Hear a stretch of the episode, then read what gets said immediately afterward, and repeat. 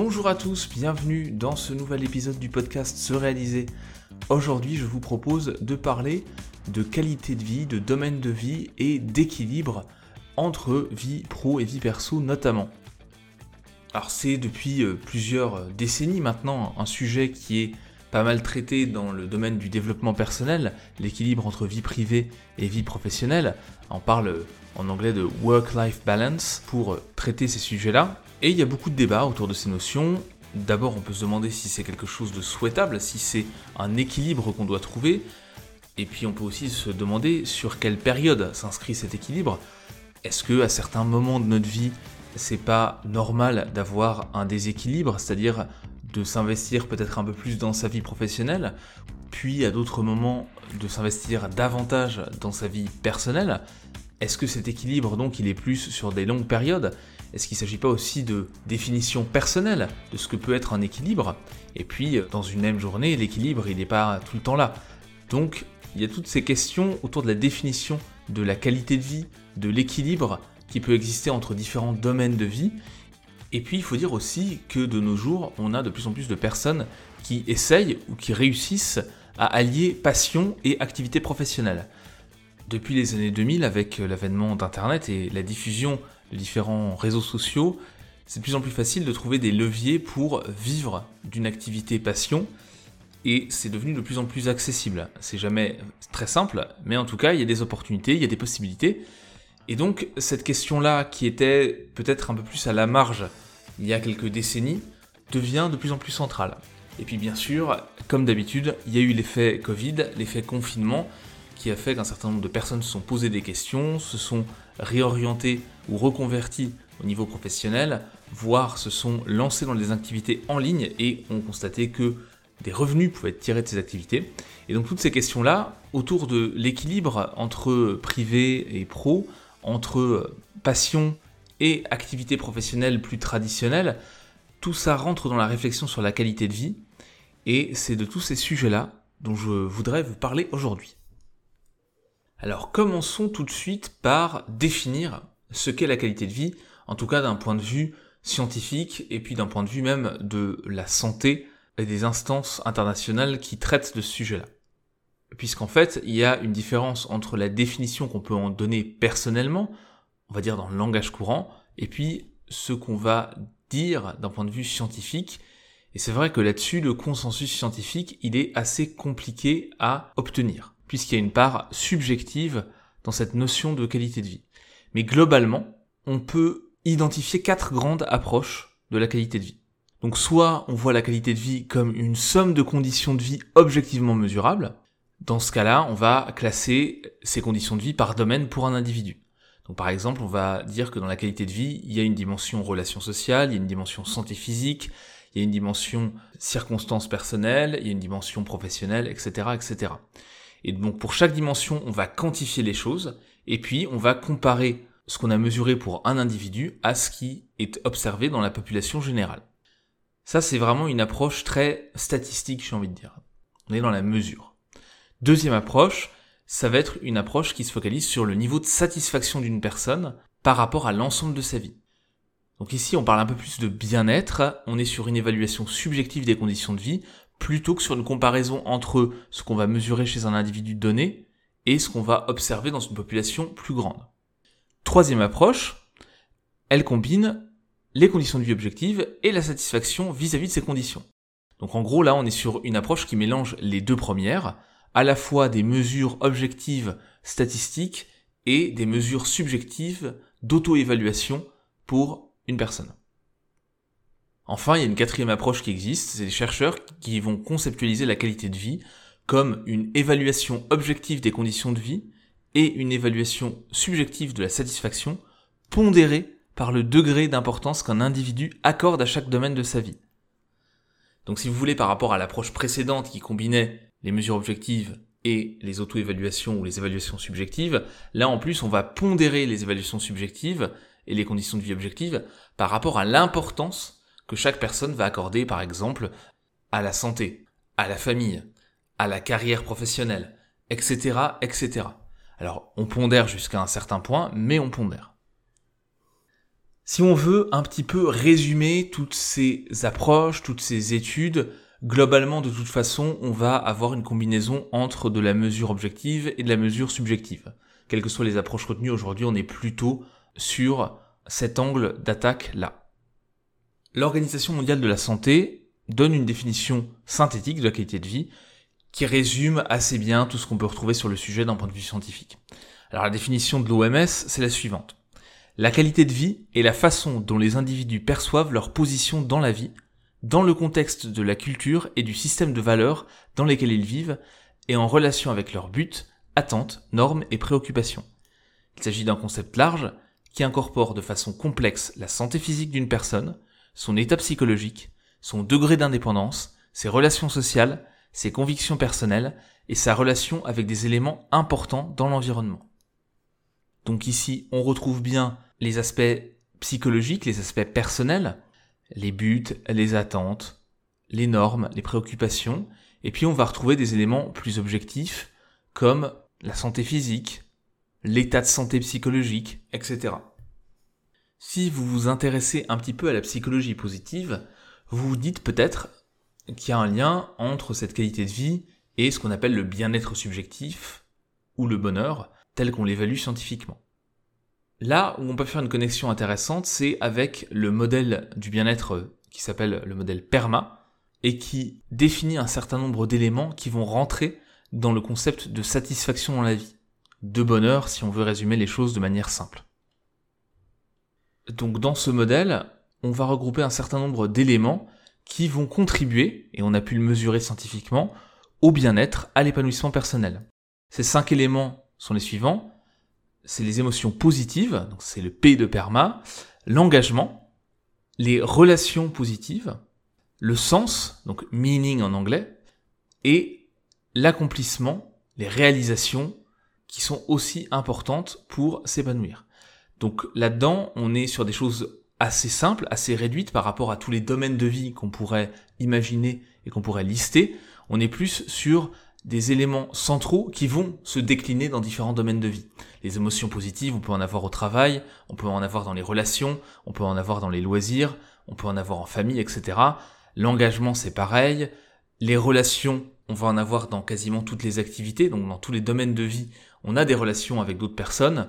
Le sens, là aussi, peut se décliner à différents niveaux, dans différents domaines de vie, et l'accomplissement, les réalisations qu'on va pouvoir effectuer, vont aussi se décliner dans les différents domaines de vie.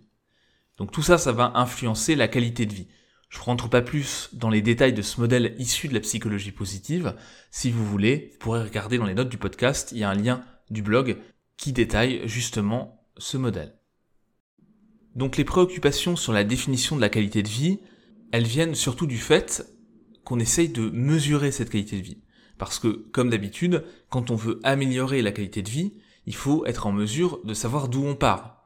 Pour mesurer un progrès, il faut savoir ce qui se passe à un instant T, et puis ensuite ce qui se passe à un instant T plus 1, et comme ça on voit une progression une régression sur cette dimension-là. Donc beaucoup de personnes, d'organismes se sont penchés sur la question de la mesure de la qualité de vie. Alors justement, on a l'Organisation mondiale de la santé qui a une échelle qui permet de mesurer cette qualité de vie. Cette échelle s'intéresse à divers domaines comme la vie quotidienne, la santé physique, la santé psychologique, les relations sociales, etc. On a aussi des chercheurs qui ont construit et validé des échelles de qualité de vie, comme par exemple donc euh, Howden avec la Spirituality and Assessment Scale, où là on a une dimension spirituelle en plus. On a aussi des échelles qui existent pour mesurer la qualité de vie dans une famille. On a ça aussi dans le domaine professionnel. On a des échelles qui sont plus liées au domaine de la santé d'une manière générale, comme le General Health Questionnaire 28, donc le GHQ, donc en 28 questions qui permet d'évaluer cette, cette dimension-là. On a aussi ça d'un point de vue des communautés, donc des groupes d'individus, d'un quartier par exemple. Donc toutes ces différentes échelles ont leurs vertus, ont leurs limites. Mais une échelle qui fonctionne bien, qui a été énormément utilisée, c'est l'échelle de l'OMS, justement sur la qualité de vie. Et je vous mettrai d'ailleurs le lien dans les notes du podcast. Je l'ai euh, adaptée et elle est disponible sur le site Se Réaliser. Vous pouvez la passer pour évaluer votre qualité de vie. dans différents domaines, ça vous donne différentes sous-catégories, et ça peut être une base de départ, c'est pas la seule manière de réfléchir à la qualité de vie, mais ça peut être une piste. Une autre piste pour réfléchir à la qualité de vie, c'est d'évaluer un petit peu les grands domaines de notre vie et savoir où on en est vis-à-vis de ces grands domaines. Donc en fonction des recherches, des définitions, du concept de qualité de vie, on peut avoir une liste de domaines de vie plus ou moins importantes, plus ou moins longues. Il y a plusieurs manières de faire ce découpage. Et j'ai envie de dire que même d'un point de vue subjectif, pour vous, le découpage peut être un petit peu différent de ce que je vais vous proposer. Mais d'un point de vue scientifique, on a en général un découpage qui oscille entre 5 et 15 domaines de vie différents. Et pour éviter de complexifier les choses énormément, je vais m'arrêter sur 5 grands domaines qu'on retrouve systématiquement et qui vont vous parler. Certains domaines, d'ailleurs, peuvent être découpés en deux domaines ou en plus de domaines si on le souhaite. Premier domaine de vie qui a un impact fort sur la qualité de vie, sur l'épanouissement personnel, c'est le domaine qui concerne la famille et les relations proches d'une manière générale. Donc quand on parle de famille et de relations proches, ça inclut aussi évidemment les relations amicales très proches, que d'ailleurs d'aucuns considèrent comme faisant partie de leur famille. Donc là c'est des définitions très subjectives, mais en gros, on a forcément un impact des relations avec notre famille sur notre qualité de vie. Qu'on soit proche ou éloigné de sa famille, qu'on ait de bonnes ou de mauvaises relations, ça, ça va avoir un impact forcément sur notre qualité de vie. Alors, on peut parler de la famille du point de vue des parents, des frères et sœurs. Il y a aussi la famille, évidemment, qui peut être définie comme le couple et les enfants. Et c'est un autre versant de la famille. Et là aussi, si on a un déséquilibre de l'investissement dans la famille par rapport à d'autres domaines, on peut avoir des effets négatifs. Par exemple, quelqu'un qui passe tout son temps au travail et qui ignore ou qui va délaisser un petit peu ses responsabilités, ses rôles vis-à-vis de la famille, va avoir en général des conséquences négatives. Alors tout dépend de la fenêtre de temps qu'on considère. On peut évidemment tolérer, accepter, voire même encourager des déséquilibres temporaires sur l'investissement dans le travail, mais il va de soi que si ça dure plusieurs années, c'est un petit peu plus compliqué d'un point de vue de l'équilibre de vie. Même chose avec les relations proches et amicales, on peut avoir un déséquilibre quand on n'investit pas assez ces domaines-là, puisqu'on a quand même des besoins vis-à-vis de ça. Et évidemment, les besoins vont aussi énormément varier d'une personne à l'autre. On n'a pas tous le même besoin en termes de relations, en termes de nombre de relations, en termes d'intimité aussi dans les relations. Donc tout ça va varier d'une personne à l'autre, mais globalement, c'est un domaine de vie important pour s'épanouir. Deuxième domaine de vie, j'en ai un peu parlé juste avant, c'est le travail. Alors, il y a à la fois le rôle économique et instrumental du travail, c'est-à-dire le fait de fournir des moyens de subsistance. Donc, bien sûr, quand on parle du domaine travail, on parle aussi de salaire, de revenus, et ça, ça a un impact sur l'épanouissement, sur le bonheur. Là aussi, il y a un article qui traite de ce sujet-là sur ce réalisé, je vous mettrai le lien dans les notes du podcast. Donc bien sûr, quand on parle du domaine de vie lié au travail, on a cette notion-là. Mais en plus, on a aussi l'épanouissement dans le travail. Il y a l'aspect culturel, l'importance qu'on accorde au travail, et puis il y a la notion de projet, il y a la notion de réalisation à travers le travail qui est importante. Et puis dans le travail, on a aussi des relations, on a aussi un environnement qui peut nous apporter du positif et qui peut aussi nous apporter du négatif. Donc cette sphère ce domaine de vie-là, il a aussi son importance, on le retrouve quelle que soit la culture, quelles que soient vos appétences personnelles, vous allez avoir forcément ce domaine de vie qui va influencer votre épanouissement personnel. Troisième domaine de vie, c'est la santé. À la fois la santé physique et la santé mentale. Alors la santé, c'est un domaine sur lequel on peut travailler soi-même, par exemple avec l'activité physique, avec euh, la gestion du stress, mais c'est aussi un domaine qui est influencé par tous les autres domaines de vie, tous les domaines de vie d'ailleurs d'une manière générale s'influencent les uns les autres. Et donc si on a du stress au travail, si on a des problèmes d'argent pour par exemple accéder à des traitements, en France on est relativement protégé de ce point de vue-là, mais il y a toujours des problèmes d'accès aux soins. Donc là-dessus, la santé, on a des leviers d'action pour l'améliorer, que ce soit la santé physique, la santé émotionnelle, la santé psychologique, tout ça est quelque chose de très important pour la qualité de vie, pour aussi la durée de vie, et l'espérance de vie en bonne santé. Comme souvent, on maîtrise pas tout dans ce domaine-là, mais on a quand même suffisamment de vecteurs pour agir, et donc c'est quelque chose sur lequel on peut travailler.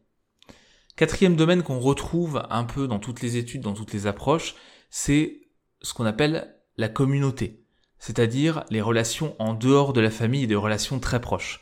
Ça va être les connaissances, les communautés spécifiques auxquelles on appartient. Par exemple, vous pratiquez un sport dans une association, eh bien vous allez avoir des relations liées à cette activité-là. Vous pouvez être impliqué dans une communauté religieuse. Vous pouvez partager des activités avec euh, des personnes de manière ponctuelle, même si ces personnes sont moins proches de vous. Évidemment, au travail, vous avez aussi des, liens avec des personnes qui ne sont pas forcément vos amis. Et donc, ces communautés diverses et variées qui constituent, qui nous permettent de construire notre identité, sont aussi des manières d'explorer des domaines, de s'adonner à des activités, à des loisirs, de découvrir de nouvelles choses. Et donc, ce côté vraiment relation sociale au sens très large a un impact sur la qualité de vie. Enfin, le dernier domaine qu'on retrouve souvent dans les définitions de la qualité de vie, c'est la spiritualité. C'est un élément qui est souvent négligé parce que, et notamment en France, on a une image de la spiritualité qui est synonyme de religion. Or, c'est pas forcément le cas. La spiritualité, ça va être tout ce qui est en lien avec le sens de la vie, le but dans la vie, les principes, les valeurs qui vont guider nos actions, on va dire des aspects euh, moraux aussi. Hein. Donc tout ça, ça participe de la spiritualité. Et quand on n'est pas satisfait de ce point de vue-là, eh bien ça va avoir un impact négatif sur notre épanouissement personnel. Donc quand on parle de spiritualité, ne pensez pas nécessairement religion, ne pensez pas nécessairement Dieu, transcendance, etc., âme ou autre, c'est vraiment plutôt la notion de sens dans la vie, la notion de valeurs qui vont nous guider, de, de nos principes, de ce qui nous anime, plutôt que des questions vraiment euh, d'ordre théologique ou philosophique très très profondes ou très avancées liées à la religion. Donc pour évaluer la qualité de vie, on a vu qu'il existait des questionnaires. On peut aussi utiliser une approche qui est pas mal utilisée en coaching et en accompagnement sur des projets, qui est la route satisfaction dans la vie. Sur le site, je vous propose une fiche outil qui vous permet de faire vous-même votre route satisfaction dans la vie, donc avec un schéma et euh, tout euh, un guide pour vous aider à la remplir. Et vous pouvez utiliser cet outil plusieurs fois par an pour justement évaluer vos progrès. C'est un peu plus subjectif comme mesure, mais ça fonctionne assez bien. Une fois que vous avez une mesure de base, vous allez constater peut-être que dans certains domaines de vie, votre qualité de vie est moins importante, elle est moins développée. Alors ça peut être pour plein de raisons, et je vous invite à les explorer, ces raisons. Est-ce que c'est temporaire? Est-ce que c'est une perte de sens au travail, par exemple? Est-ce que c'est une relation qui est un petit peu difficile en ce moment? Est-ce que vous avez besoin de découvrir de nouvelles activités, de rencontrer, de vous intégrer à de nouvelles communautés, il y a plein de raisons qui peuvent expliquer que certains domaines de vie sont moins investis que d'autres ou sont moins épanouissants que d'autres. Et puis il peut y avoir des déséquilibres, à un moment donné on a des limites de temps, et donc il faut regarder un petit peu comment on répartit son temps entre ces différents domaines de vie pour améliorer sa qualité de vie. Mais gardez bien l'esprit que l'équilibre entre les différents domaines, c'est pas une fin en soi. On peut jamais être équilibré dans tous les domaines de vie, s'épanouir dans tous les domaines de vie à n'importe quel moment, heure de la journée. On peut pas vivre que dans l'émotion positive et ça serait pas souhaitable et ça serait pas, d'un point de vue de la santé psychologique, très sain et très rassurant. Donc c'est normal d'avoir des déséquilibres. La question c'est à quel point on va dans le déséquilibre et pendant combien de temps. Et à ce moment-là, le déséquilibre temporaire, utile pour atteindre un objectif, peut devenir contre-productif s'il se creuse pendant trop longtemps et s'il a un impact vraiment négatif et pérenne sur d'autres domaines de vie. S'il dégrade durablement d'autres domaines de vie, c'est un petit peu compliqué de le maintenir. Donc bien sûr, si vous voulez améliorer votre qualité de vie, on l'a vu, première étape, faire un bilan, faire un point. Donc il y a plusieurs outils qui vous permettent de faire ça. Ensuite, on peut se fixer des objectifs et adopter diverses stratégies pour améliorer les choses. Première stratégie pour améliorer les choses, par exemple entre deux domaines de vie, vous avez un déséquilibre, eh bien ça peut être la compensation. Peut-être que c'est normal pour vous d'avoir une compensation d'un domaine de vie à l'autre. Vous n'avez pas investi tel ou tel domaine de vie tant que ça, mais c'est pas grave parce que vous avez un autre domaine de vie qui vous apporte tellement de positifs que ça vient contrecarrer les effets négatifs d'un domaine de vie peu investi. Par exemple, si on prend un domaine de vie un peu loisir, activité, hobby, etc., peut-être que chez vous, vous avez un niveau de satisfaction par rapport à ce domaine-là qui est très faible. Parce que vous investissez pas de temps dedans, parce que c'est moins important pour vous, mais c'est pas grave parce que votre famille, par exemple, ou euh, vos relations amicales vont vous apporter tellement de positif, de satisfaction, que ça va largement compenser ce domaine de vie un petit peu anémique qui vous apporte pas grand chose. Deuxième piste, assez simple aussi, c'est le lâcher prise. Assez simple en tout cas dans sa compréhension. Après, à appliquer, c'est une autre histoire. Donc en gros, on a toujours des limites dans notre capacité à agir.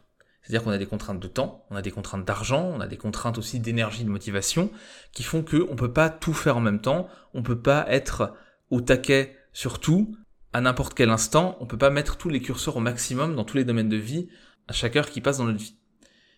Donc l'idée, c'est aussi parfois d'accepter que temporairement, on va lâcher prise un petit peu sur tel ou tel domaine.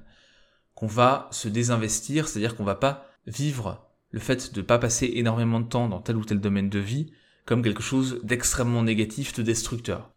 Parce que à la fois il y a les effets négatifs réels qu'on peut mesurer. Par exemple, si vous investissez pas du tout le domaine de la santé et que votre santé est dégradée, il va y avoir des effets réels.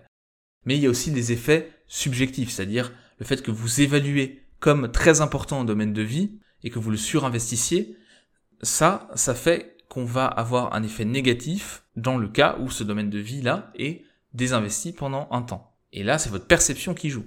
C'est-à-dire que vous pouvez aussi décider de dire, ok, j'aimerais bien passer plus de temps sur telle ou telle activité, sur tel ou tel loisir, mais en ce moment, c'est pas la priorité. Et donc j'accepte de lâcher prise sur ce domaine temporairement. Mais je me fixe des objectifs pour y revenir plus tard. Mais en tout cas, je vais pas me générer des émotions négatives en me disant tous les jours, ça m'embête, je suis malheureux parce que je ne peux pas faire ça, parce que je n'ai pas encore le temps aujourd'hui de m'y consacrer. Et donc, ces émotions négatives là, il faut les traiter, il faut les gérer, il faut essayer de recadrer les choses pour vous dire ok peut-être que en ce moment je ne peux pas, c'est pas grave, je vais me fixer des objectifs pour transformer les choses un peu plus tard et ça ça me permet de lâcher prise. C'est une manière en tout cas, une approche pour lâcher prise. Troisième élément, troisième stratégie aussi, hein, on est sur des stratégies très simples mais qui sont importantes, c'est le fait de dire non. On peut pas tout faire tout le temps. Et donc à un moment donné, il faut aussi se fixer des priorités et apprendre à dire non peut-être que cette responsabilité, cette tâche en plus au travail, c'est pas la meilleure stratégie pour vous, pour votre qualité de vie. C'est peut-être pas si important que ça. Peut-être que le fait de prendre des responsabilités dans votre association locale de sport, de vie de quartier, etc., une responsabilité en plus, c'est peut-être pas la priorité à ce moment-là. Peut-être que vous pouvez aider autrement et de manière aussi efficace en prenant un petit peu moins de temps et en ne mangeant pas sur le temps que vous consacrez à d'autres domaines de vie. Donc savoir dire non, c'est important, mais pour ça, il faut se fixer des priorités. Quatrième stratégie pour améliorer la qualité de vie dans les différents domaines de vie, c'est l'organisation. Je vous l'ai dit, hein, avec les objectifs, c'est important, mais on a toujours une question de gestion du temps. Parfois, on a l'impression de ne pas avoir de temps, parce que, en fait, on passe beaucoup de temps à, je sais pas, regarder des séries sur Netflix, à faire défiler des fils d'actualité sur TikTok, sur Instagram, etc. Et en fait, on gère mal notre temps, on s'éparpille, on passe d'une tâche à une autre, et quand on passe d'une tâche à une autre, on s'épuise un peu plus, et on a ce qu'on appelle le clignement intentionnel, c'est-à-dire que on a des pertes d'attention de quelques centaines de millisecondes entre deux tâches quand on passe d'une tâche à une autre, et ça, quand on le fait souvent dans la journée, non seulement ça nous fatigue, mais en plus, en fait, on perd du temps productif, et on perd aussi du temps qu'on pourrait consacrer à des relations qui nous tiennent à cœur, à des activités de loisirs, à des choses qui nous font plaisir. Et en plus de ce coût en énergie, en motivation, on va avoir un effet de stress quand on prend pas le temps de réorganiser son travail, de réorganiser son temps, la manière dont on répartit les activités, eh bien, on peut se fatiguer plus vite, on peut générer du stress, et tout ça va faire qu'en réalité, le temps qu'on a, on n'arrive pas à bien le répartir parce qu'il y a une grosse perte, il y a une fuite, en fait, de temps sur des choses inutiles, non prioritaires. Alors, je vous dis pas que c'est pas bien de temps en temps de se vider la tête et de faire autre chose et qu'il s'agit d'être productif et toujours d'être dans un temps utilitariste en permanence. C'est pas du tout ça. Mais souvent quand on dit qu'on n'a pas le temps, c'est qu'on veut pas le prendre ou qu'on en perd sur d'autres choses. Il faut savoir dire non. Il faut savoir se fixer ses priorités. Mais il faut dire non pour de bonnes raisons. Pas parce qu'en fait, on gère mal son temps et qu'on s'éparpille. Mais parce que on décide que telle ou telle responsabilité, telle ou telle activité en plus n'est pas la meilleure utilisation de notre temps par rapport à nos objectifs, à notre qualité de vie. Donc mieux s'organiser, bien gérer son temps, c'est quelque chose d'important. Et puis ensuite, il faut aussi apprendre à se relaxer, apprendre à se ressourcer. Si vous prenez le temps de vous relaxer, de vous recentrer, de faire baisser votre stress, ça va améliorer votre humeur, ça va vous permettre de saisir les opportunités, en tout cas de les percevoir beaucoup mieux, et ça va vous permettre d'améliorer vos relations. Donc la gestion du stress en fond, c'est un peu une approche de fond ça, ça vous permet de mieux gérer votre temps, de mieux gérer les priorités par rapport au domaine de vie et de mieux vivre aussi dans ces domaines de vie, de mieux vivre vos relations, d'être plus efficace au travail ou dans les différents projets que vous avez, que ce soit lié au travail ou pas. Et donc ce travail de fond, il est aussi important pour améliorer sa qualité de vie et puis sa santé aussi d'une manière générale. Donc ça, ce sont des démarches assez simples, des conseils assez, j'ai envie de dire, élémentaires et de bon sens, mais qui sont appuyés par des recherches scientifiques et qui permettent justement d'améliorer sa qualité de vie. Une autre manière plus stratégique de travailler sur sa qualité de vie, c'est de réfléchir à sa vision, à ce qu'on veut finalement à moyen long terme. Donc une fois que vous avez fait votre travail d'évaluation de votre qualité de vie, d'évaluation de vos différents domaines de vie, L'idée, c'est de se fixer des objectifs pour changer les choses, pour améliorer les choses. Alors, on ne peut pas travailler sur tout en même temps, on ne peut pas tout améliorer en un claquement de doigts, en quelques jours, en quelques semaines, mais c'est intéressant de se fixer des objectifs et de se projeter dans l'avenir pour savoir ce qu'on veut. Donc pour ça, vous pouvez procéder de la manière suivante. Commencez par vous focaliser sur des transformations à moyen terme, c'est-à-dire à un horizon à deux ou trois mois. Ça, ça permet de faire de réels changements de fond tout en restant réaliste et en se lançant pas dans des chantiers énormes, pharaoniques, qui vont vous poser des difficultés d'un point de vue de la motivation et qui vont parfois être assez décalés avec la réalité de vos leviers d'action, c'est-à-dire de ce que vous pouvez réellement faire au quotidien pour faire avancer les choses. Si l'objectif est trop lointain, si c'est un idéal avec aucun chemin pour y parvenir vraiment concret, ça va plutôt avoir un effet contre-productif. Donc, focalisez-vous sur le moyen terme, focalisez-vous sur des changements concrets que vous pouvez faire en quelques mois. Et pour ça, brossez les différents domaines de vie et regardez ceux dans lesquels vous pouvez faire des changements facilement. Par exemple, ça peut être la santé euh, physique ou la santé mentale. Vous dites, bon, ok, je pourrais ajouter quelques minutes de sport par jour ou par semaine, et ça, c'est un changement simple à mettre en place, que je me vois bien faire, et donc c'est une victoire facile, c'est un changement facile avec des conséquences réelles, concrètes, mesurables à moyen terme, voire même à court terme. Donc ça, c'est intéressant. Donc choisissez un petit peu des objectifs qui sont réalistes et assez proches et choisissez les domaines de vie dans lesquels vous pouvez vous fixer de tels objectifs. Commencez par là. Et souvent quand on tire vers le haut un domaine de vie, quand on améliore la qualité de vie par, je sais pas, les relations, par la famille, par le travail, ça va un peu tirer tout le reste vers le haut aussi, parce qu'on va avoir plus d'émotions positives, on va être mieux dans sa tête, mieux dans son corps, et donc ça va avoir un impact plus ou moins important sur les autres domaines de vie. Une autre manière de vous projeter vers ces objectifs, c'est de vous imaginer dans trois mois, dans chacun de ces domaines de vie. Qu'est-ce qui ferait dans trois mois que vous diriez ça va mieux, ça va mieux au travail, ça va mieux dans mes relations familiales, ça va mieux dans mes activités de loisirs, ça va mieux financièrement, ça va mieux au niveau de la santé physique, etc. Voilà. Essayez d'imaginer dans trois mois ce que pourrait être votre situation un peu idéale, tout en restant réaliste, et n'hésitez pas à l'écrire, ce scénario. C'est toujours plus efficace quand on ancre les choses en l'écrivant, quand on prend le temps d'écrire, de coucher par écrit, cette projection vers l'avenir. Et puis ensuite, il y a le plan d'action. Et là, c'est comme pour n'importe quel projet, vous sélectionnez un domaine par lequel vous allez commencer, le plus simple, celui où vous pouvez mettre une action en place dès à présent, dès aujourd'hui ou dès demain, et qui va permettre d'avancer vers une meilleure qualité de vie. Ça, c'est pour définir une première action. Et puis ensuite, par rapport à toutes les activités, tous les domaines de vie que vous aurez identifiés, vis-à-vis de votre objectif à moyen terme, vous pouvez faire une planification inversée. Ça, c'est des règles qu'on applique dans n'importe quel projet. Hein. La planification inversée, c'est-à-dire commencer l'objectif final, puis dire quelle est l'étape juste avant mon objectif final que je dois atteindre pour être sur la bonne voie, eh bien, en faisant ça petit à petit, en partant de la fin pour arriver jusqu'à aujourd'hui, on est beaucoup plus efficace et on oublie beaucoup moins de choses et on avance beaucoup plus concrètement ensuite que si on fait une planification dans le sens chronologique. Quand vous aurez mis tout ça en place, pensez aussi à élaborer des mesures, c'est-à-dire à suivre vos progrès. Faites un point régulièrement. Alors si c'est un objectif à deux ou trois mois, n'hésitez pas à faire un point toutes les semaines, toutes les deux semaines, pour voir comment vont les choses. Est-ce que vous avancez vers votre objectif? Est-ce que vous avez besoin de le réajuster? Est-ce que vous avez suffisamment avancé sur un domaine de vie pour passer à un autre? Quel impact ont vos premiers résultats sur d'autres domaines de vie, etc., etc. Et puis, évidemment, à 2-3 mois, n'hésitez pas à refaire une évaluation de vos domaines de vie plus générales, de votre qualité de vie, et à faire un bilan pour voir ce que vous pouvez faire par la suite ce qui a été accompli, ce qui a marché, ce qui n'a pas marché, ce qui a eu un impact fort, ce qui a eu un impact moins fort, etc. etc.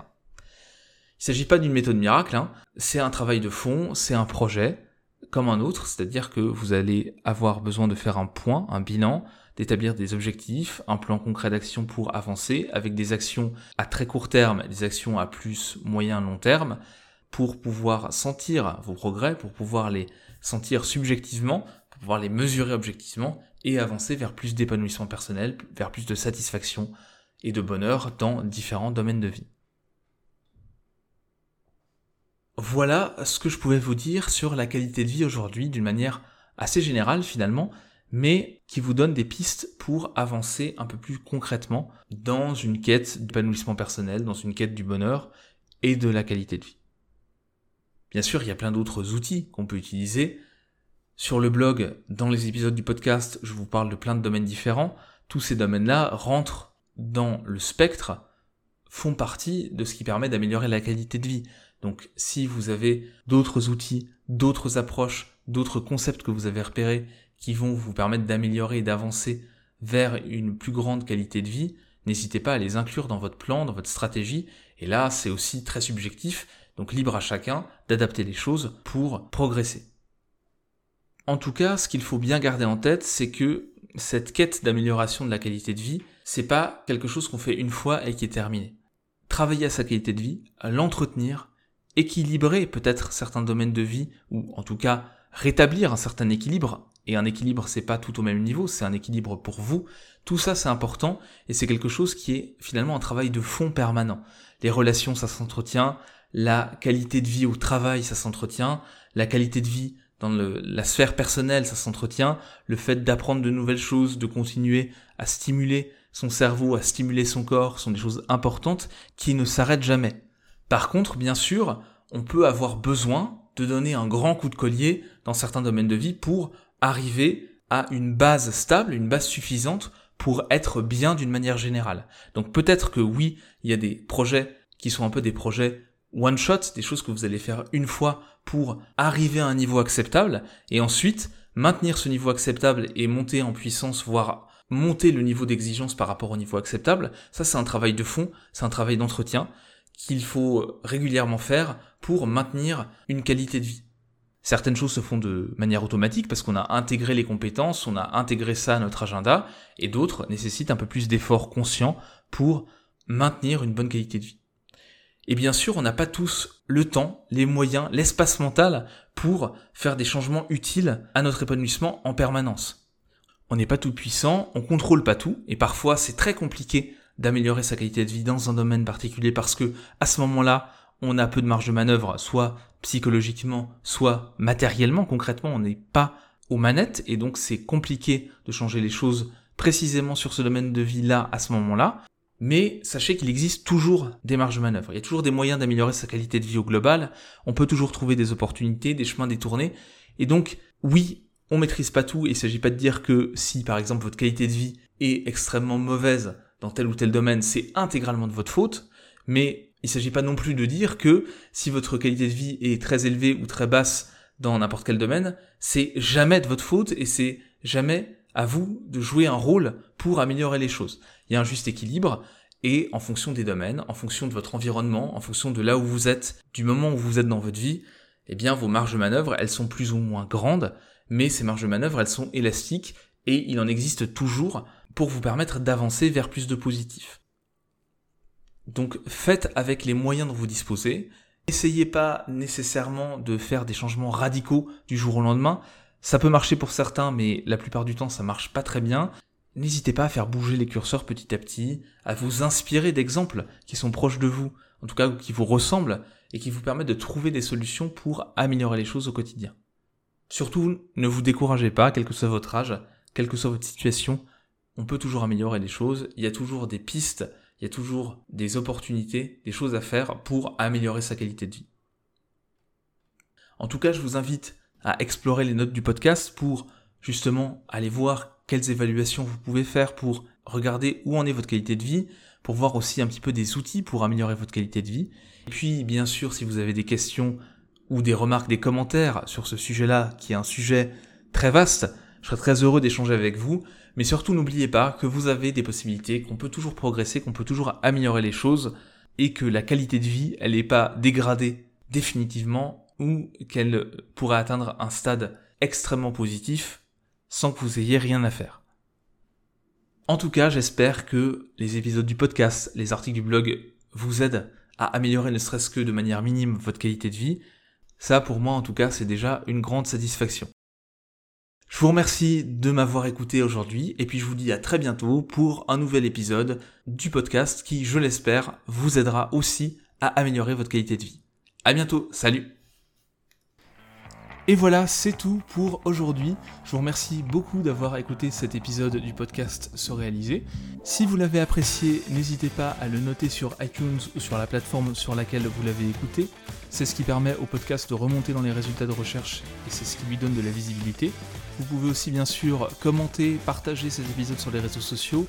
Je serai très heureux d'entamer la conversation avec vous, de discuter en commentaire, d'échanger. Et enfin, sachez que le podcast, il y a un blog que vous retrouvez sur le site ce-réalisé.com et qui propose pas mal d'articles assez variés sur le développement personnel. Donc je vous remercie à nouveau d'avoir écouté cet épisode et je vous dis à très bientôt pour un nouvel épisode du podcast Se réaliser. Salut